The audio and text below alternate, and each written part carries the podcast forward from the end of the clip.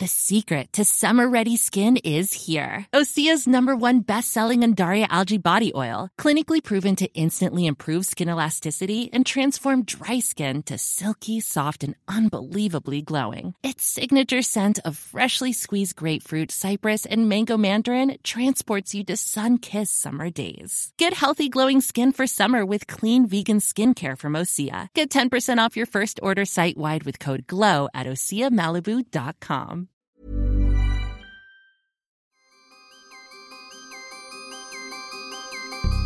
n'a jamais rêvé de vivre une double vie, de se faire passer pour un autre, d'être autorisé à mentir tout en étant pleinement acteur de la marche du monde Ce quotidien, c'est celui des officiers de renseignement de la Direction générale de la sécurité extérieure, la DGSE, des anonymes qui s'affairent dans les coulisses de l'histoire pour défendre les intérêts français.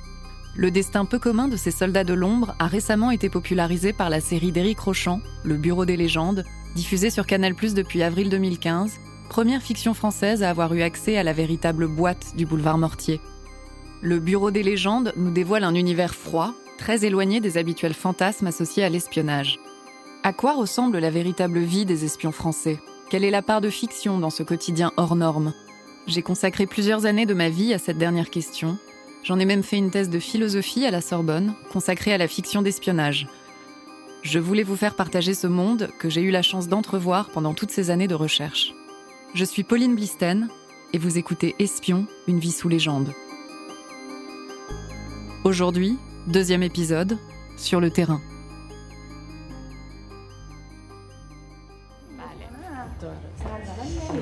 سلام سلام مرسی سلام سلام اولین باره که میای خونه شاپور بله حسن منو دعوت کرد و با اون کار میکنم من فرانسوی هستم مارینا دریا c'est moi qui organise la soirée avec Shapur.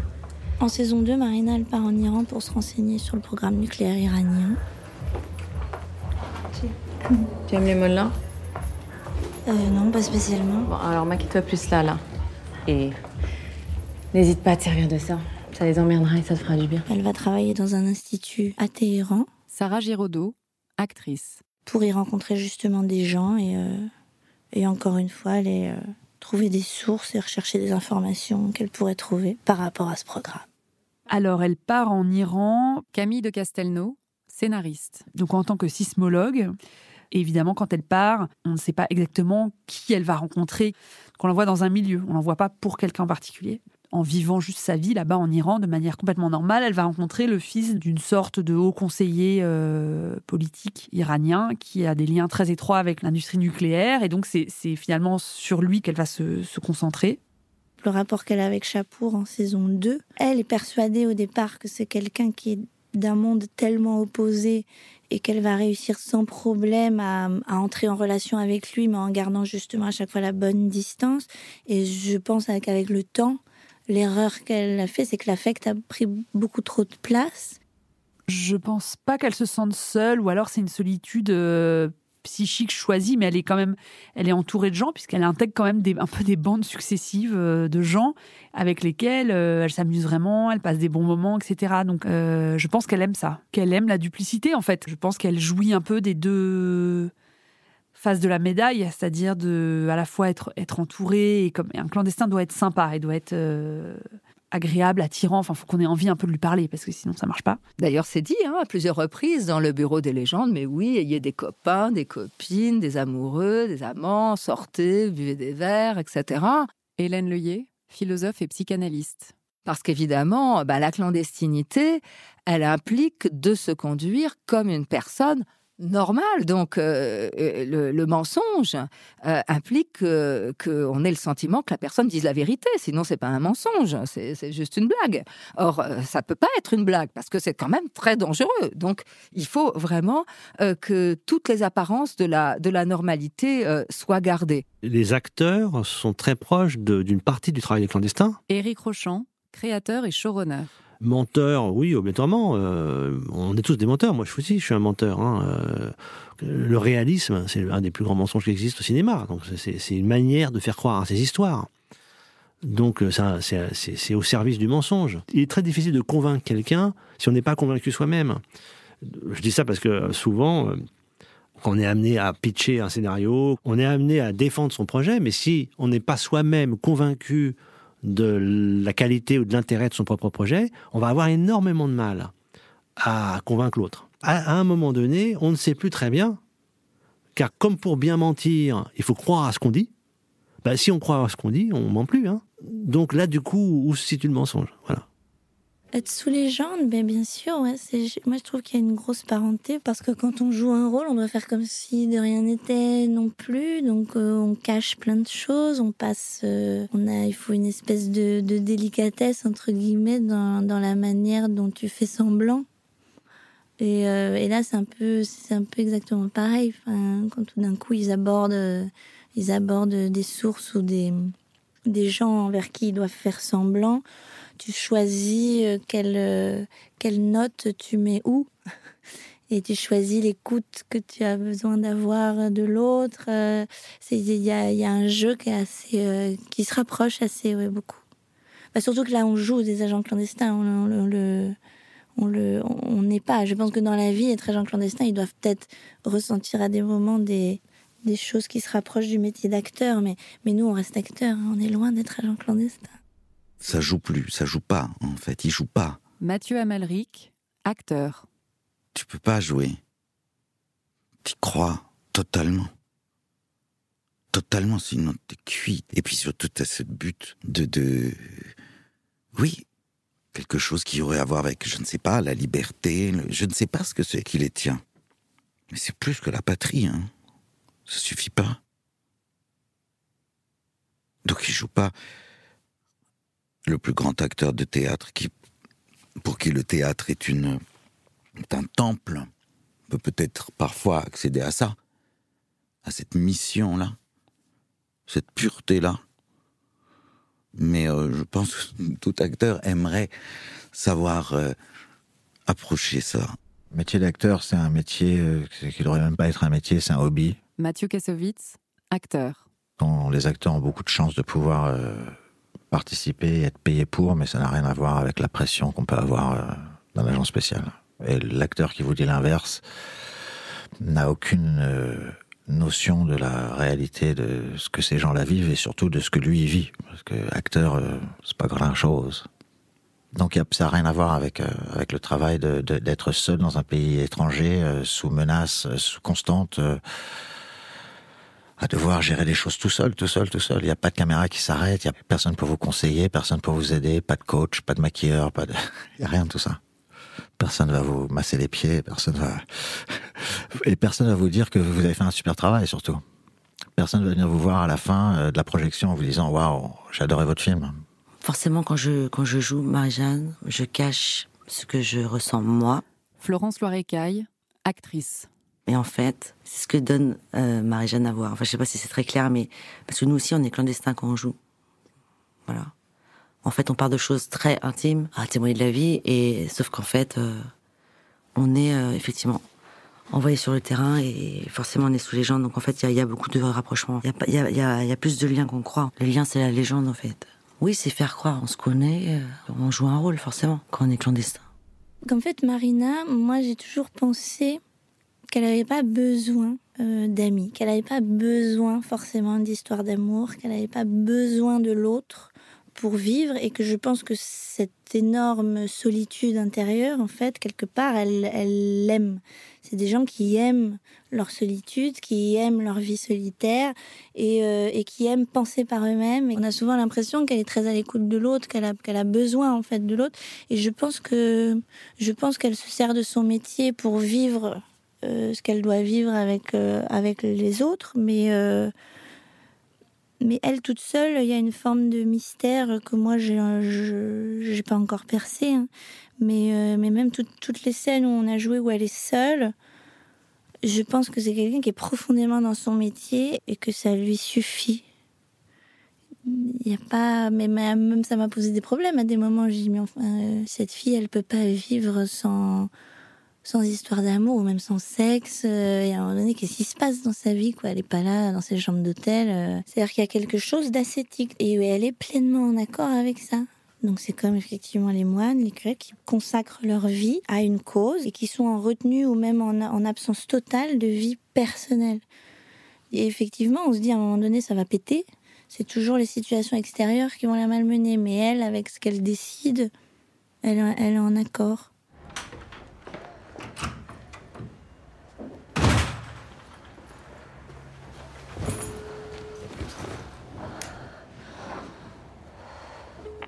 AXA Assurance, bonjour. Bonjour, c'est Marina Loiseau. Je suis en Iran et je vous appelle pour un début de crise d'asthme. J'ai ma ventoline, j'ai pris 5 bouffées mais ça passe pas. Je peux en reprendre Sur une échelle de 1 à 5, quelle est la puissance de la crise 3. Très bien. Détendez-vous. Vous avez la cortisone avec vous? Prenez-en un cachet, on se parle demain si vous voulez. Ouais, merci. Donc ces communications avec la DGSE, qui font les seuls moments en Iran où elle n'est pas qui elle prétend être, c'est les moments où elle communique de manière euh, hyper codée, secrète et discrète, parce que pour le coup ça c'est dangereux et c'est là qu'on peut se faire euh, attraper. C'est les moments où elle communique avec la DGSE.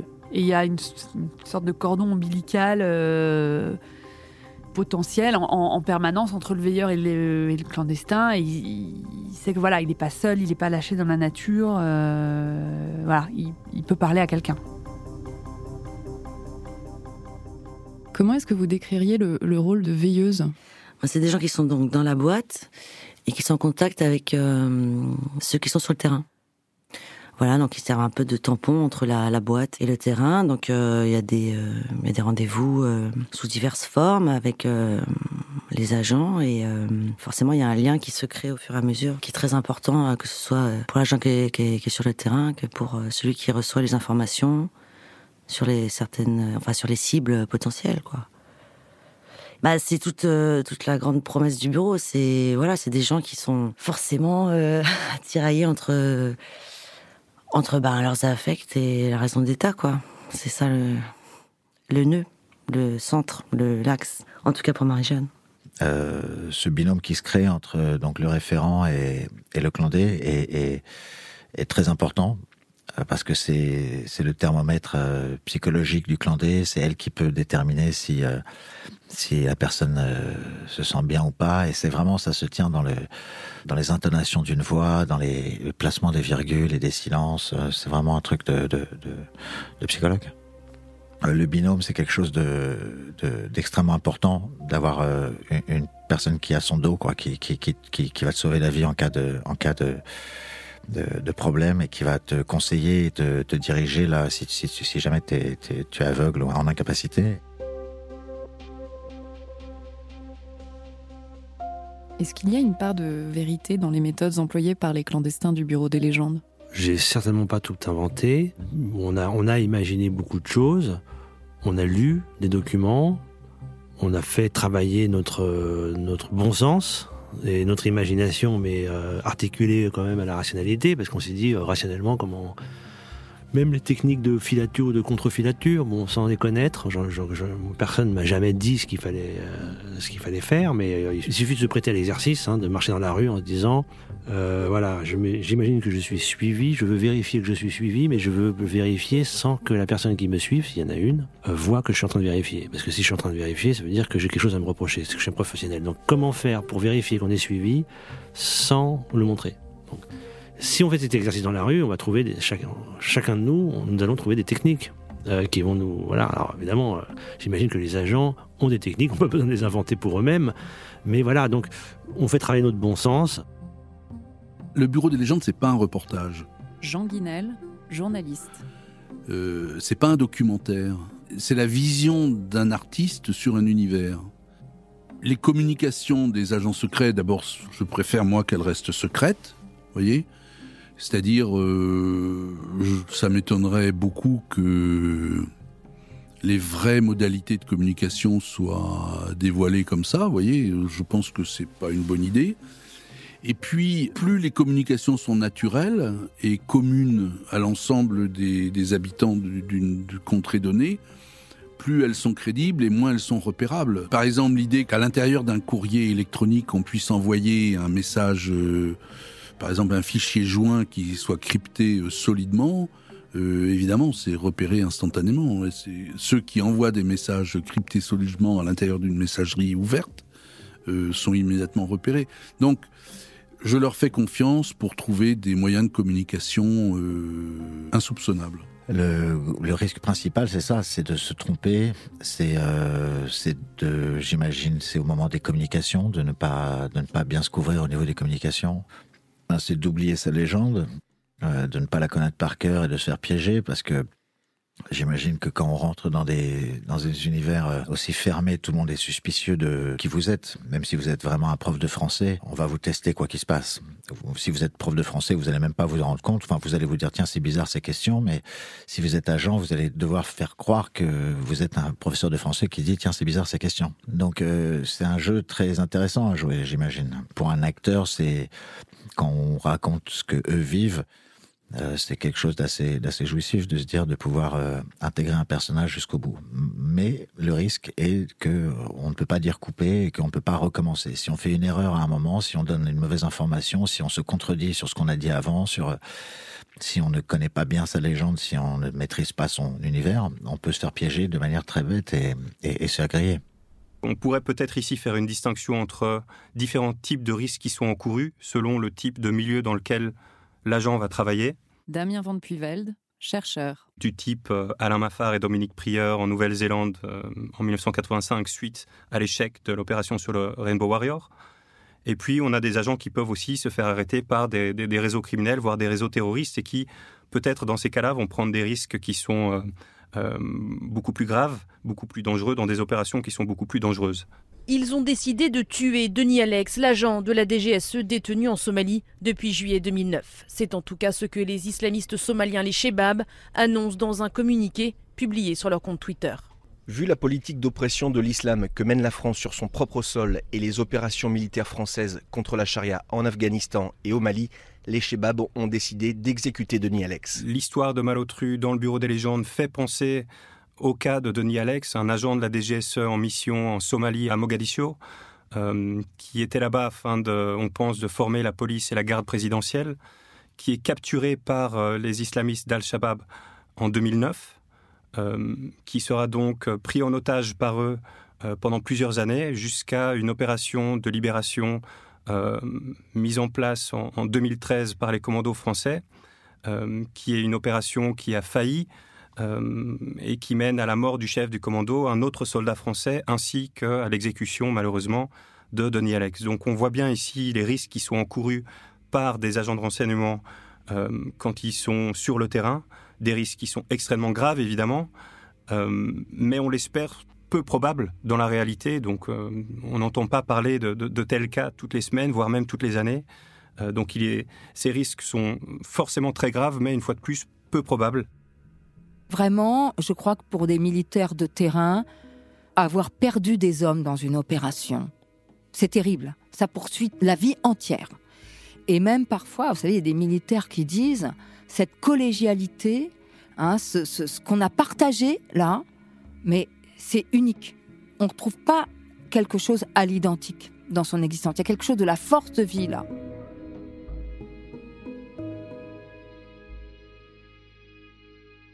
Et dans la saison 3 du Bureau des légendes, Henri Duflo décide de partir à la frontière turco-syrienne pour tenter de récupérer Malotru, qui a passé plusieurs mois aux mains de l'État islamique. Duflo est donc prêt à tout, même risquer sa vie, pour récupérer un de ses hommes. Oui, oui, oui. Euh, Jean-Pierre Daroussin, acteur. Un petit côté bravache aussi chez lui, qui est aussi de, de rendre hommage et de se sentir dans cette filiation euh, de gens qui servent, euh, qui servent l'État, qui servent la nation. Voilà, il y a cette notion de héros de la nation qui est profondément ancrée chez lui. Disons que là aussi, il s'agit d'assumer pleinement la responsabilité d'un risque et d'un risque dont il est totalement le, partisan et l'artisan aussi. Voilà, il, je pense qu'il ne se sent pas de, faire prendre un risque à, quelqu'un d'autre à, sa place. Et puis, je pense aussi qu'il est près de la retraite et que a besoin de se prouver qu'il est encore opérationnel sur des choses qui peuvent être à risque, de se confronter à des négociations euh, périlleuses euh, dans des conditions euh, tout à fait précaires et difficiles. C'était l'été, j'étais en vacances et, euh, Eric Rochant m'a appelé pour me dire bon finalement mon personnage euh, c'était plus pratique que ce soit moi qui meure. Donc forcément oui ça ça je, je suis resté un petit je suis resté sans voix. Puis après été voir ma femme, je lui ai dit oh bah je vais mourir.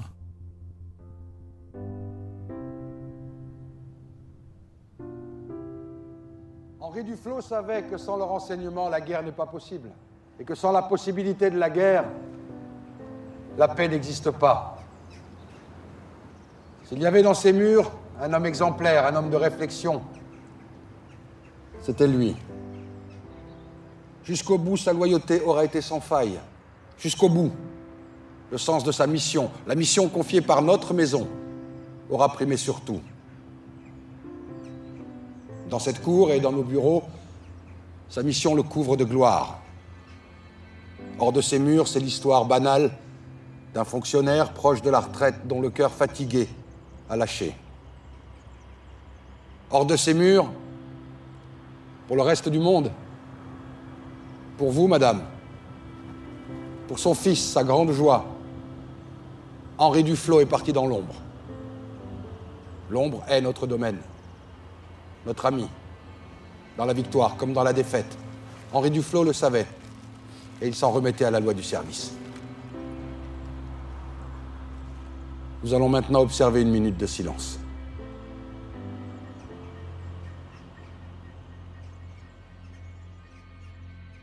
Vous venez d'écouter le deuxième épisode du podcast Espion, une vie sous légende. Dans le prochain épisode, comment le service gère-t-il les clandestins envoyés à l'étranger? C'est vrai que quand on va à Boulevard Mortier, bon, ça rigole pas, quoi.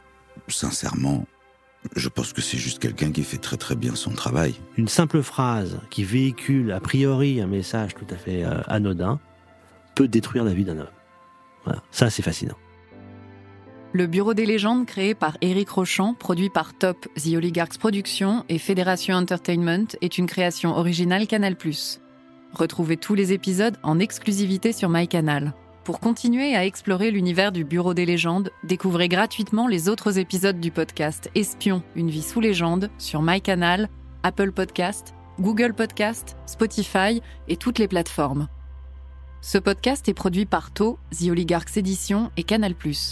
Il a été écrit et réalisé par Pauline Blisten, Samuel Dequint a assuré la prise de son, Basile Catlin le montage et le conseil sonore, Antoine Caracci l'habillage et le mixage.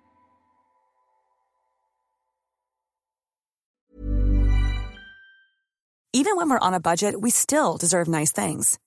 Quince is a place to scoop up stunning high-end goods for 50 to 80% less than similar brands. They have buttery soft cashmere sweaters starting at $50, luxurious Italian leather bags, and so much more. Plus, Quince only works with factories that use safe, ethical, and responsible manufacturing. Get the high-end goods you'll love without the high price tag with Quince. Go to quince.com/style for free shipping and 365-day returns.